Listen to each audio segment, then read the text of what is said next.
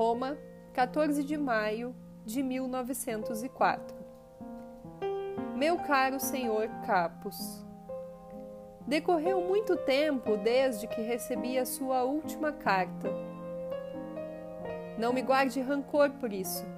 Trabalho, incômodos e indisposições impediram-me sucessivamente de dar-lhe uma resposta. Queria que esta lhe viesse de dias tranquilos e bons. Agora me sinto outra vez um pouco melhor. O começo da primavera fez sentir bastante. Também aqui suas transições malignas e caprichosas. E venho cumprimentá-lo, caro senhor Capos. E o que faço com tanto gosto? Dizer-lhe o melhor que posso algumas coisas a respeito da sua carta. Como vê, copiei o seu soneto por achá-lo belo e simples, e porque nasceu numa forma em que se move com tão discreta correção. Dos versos seus que tenho lido, são estes os melhores. Venho agora oferecer-lhe esta cópia, porque sei como é importante e cheio de novas experiências rever um trabalho próprio copiado pela mão de outrem. Leia os versos como se fossem de outra pessoa, e no fundo da alma há de sentir como são seus. Foi uma alegria para mim reler várias vezes o soneto e a carta. Agradeço-lhe ambos. Não se deve deixar enganar em sua solidão por existir algo em si que deseja sair dela.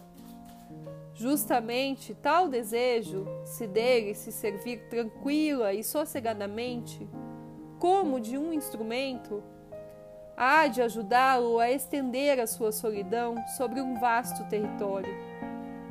Os homens, com auxílio das convenções, resolveram tudo facilmente e pelo lado mais fácil da facilidade.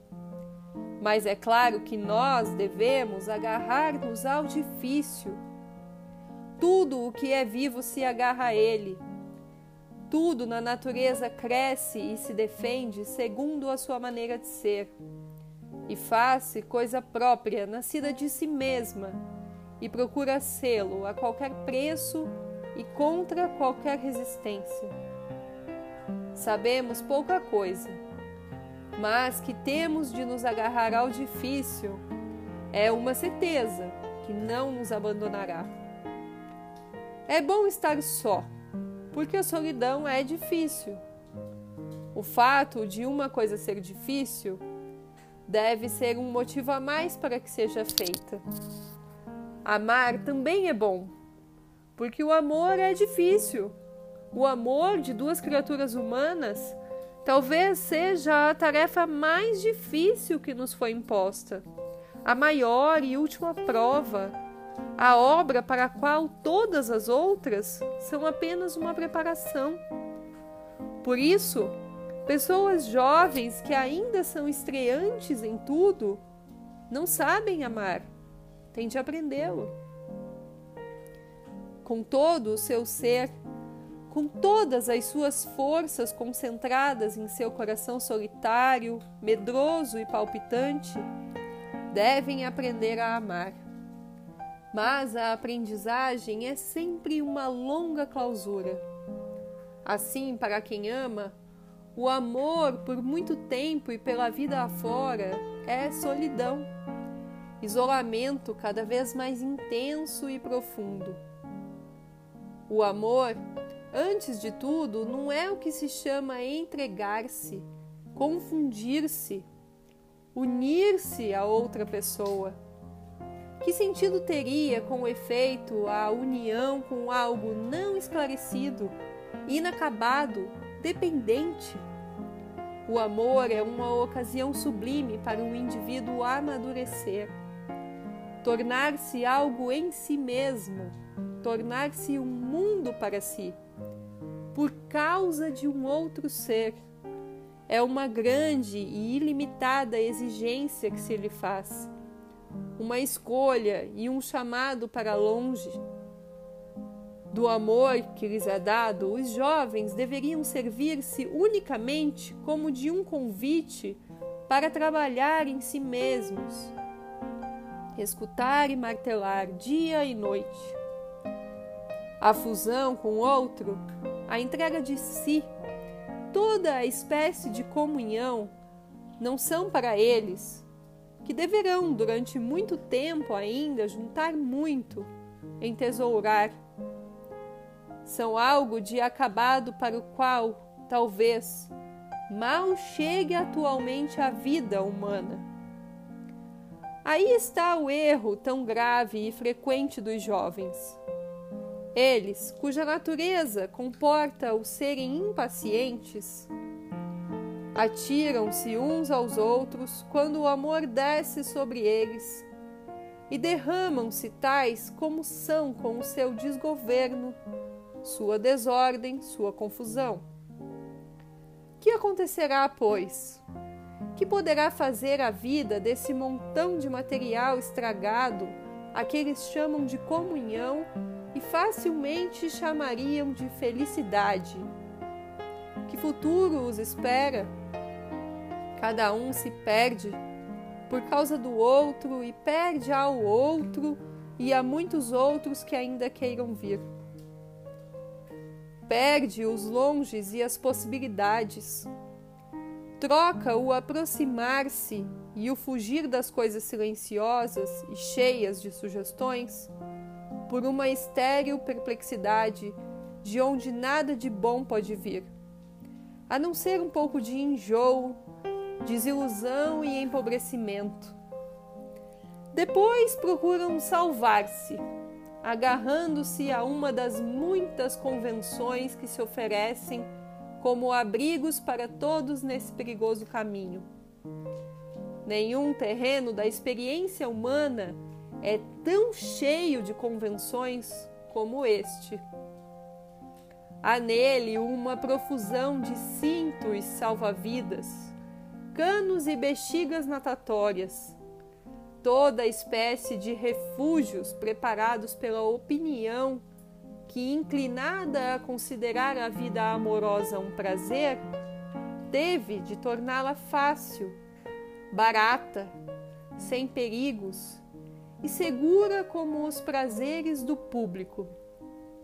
No entanto, muitos jovens que amam erradamente, isto é, entregando-se simplesmente sem manterem a sua solidão, e a média fica sempre nisso, sentem o peso opressivo do erro cometido e gostariam de, à sua maneira, tornar vivedouro e fértil o estado de coisas a que se vêem reduzidos.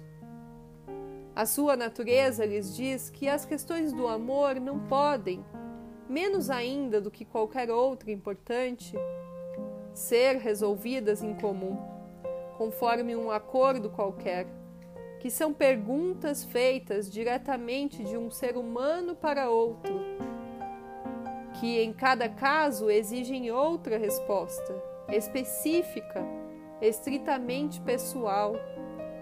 Mas como podem eles, que já se atiraram uns aos outros, e não mais se delimitam nem se distinguem. Quer dizer, que nada mais possuem de seu. Encontrar uma saída em si mesmos, no fundo de sua solidão já derramada.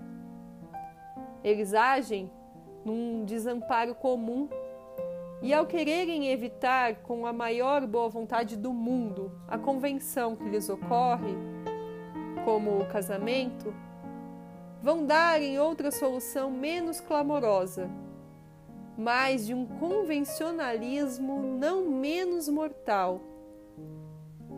Eles não têm de fato senão convenções ao redor de si. Tudo o que parte de uma comunhão mal coagulada é convencional. Todas as relações resultantes de tal confusão encerram a sua convenção por menos usual ou, no sentido comum, por menos moral que seja. A própria separação seria aí um passo convencional, uma decisão fortuita e impessoal, sem força nem fruto. Quem examina a questão com seriedade acha que, como para a morte, que é difícil, também para o difícil amor, não foi encontrada até hoje uma luz, uma solução, um aceno ou um caminho. Não se poderá encontrar para ambas estas tarefas que carregamos veladas em nós e transmitimos, sem as esclarecer, nenhuma regra comum baseada em qualquer acordo. À medida, porém, que começarmos a tentar, solitários, a vida, essas grandes coisas se hão de aproximar da nossa solidão.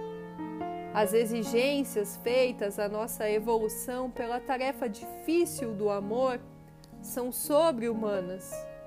E quando estreantes, não podemos estar à sua altura.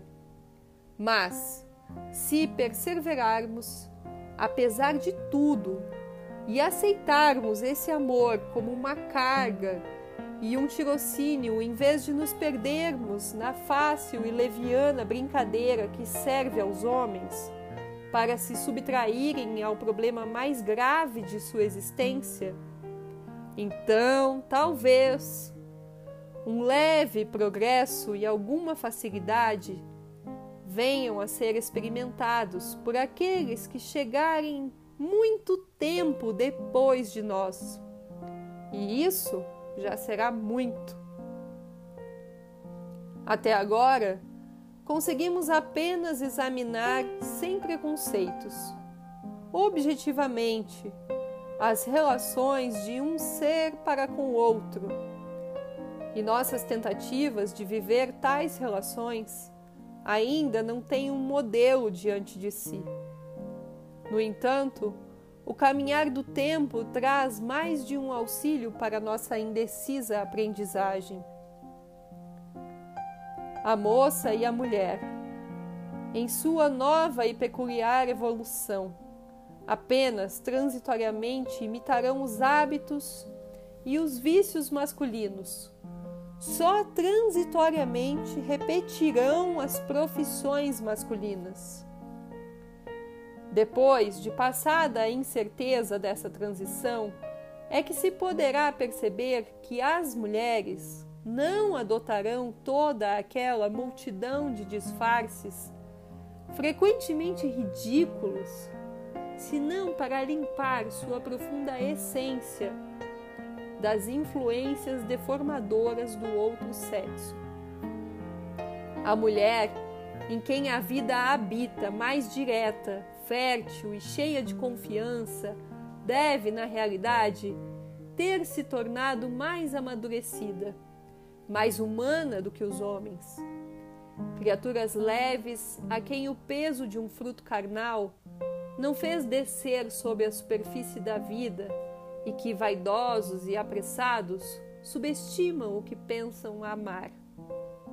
Essa humanidade da mulher levada a termo entre dores e humilhações, há de vir à luz. Uma vez despidas nas transformações de sua situação exterior, as convenções de exclusiva feminilidade.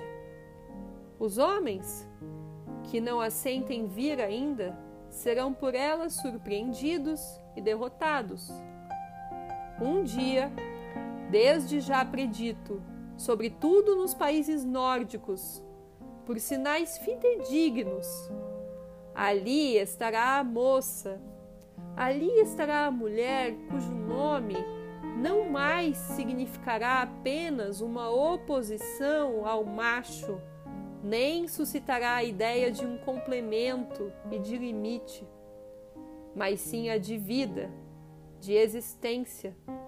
A mulher, ser humano, esse progresso há de transformar radicalmente, muito contra a vontade dos homens, a quem tomará a dianteira. A vida amorosa hoje tão cheia de erros, numa relação de ser humano para ser humano, não de macho para fêmea.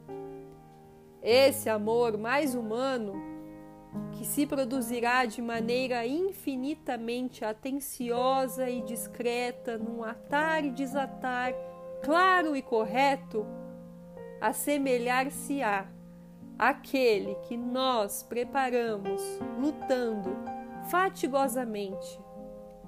Um amor que consiste na mútua proteção, limitação e saudação de duas solidões. Ainda mais, não pense que o grande amor lhe for imposto na sua adolescência se tenha perdido. Não terá sido então que amadureceram em si grandes e bons desejos e propósitos dos quais o Senhor vive ainda hoje? Creio que aquele amor persiste tão forte e poderoso em sua memória, justamente por ter sido sua primeira solidão profunda e o primeiro trabalho interior com que moldou a sua vida todos os meus bons votos para si, caro senhor Capos. Seu, Reiner Maria Rilke.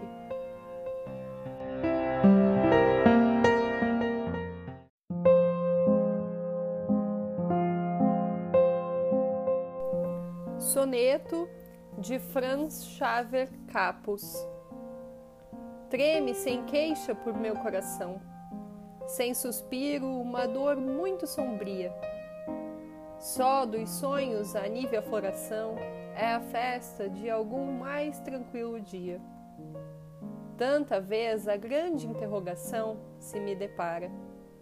Encolho-me e com fria timidez passo, como passaria por bravo mar sem aproximação.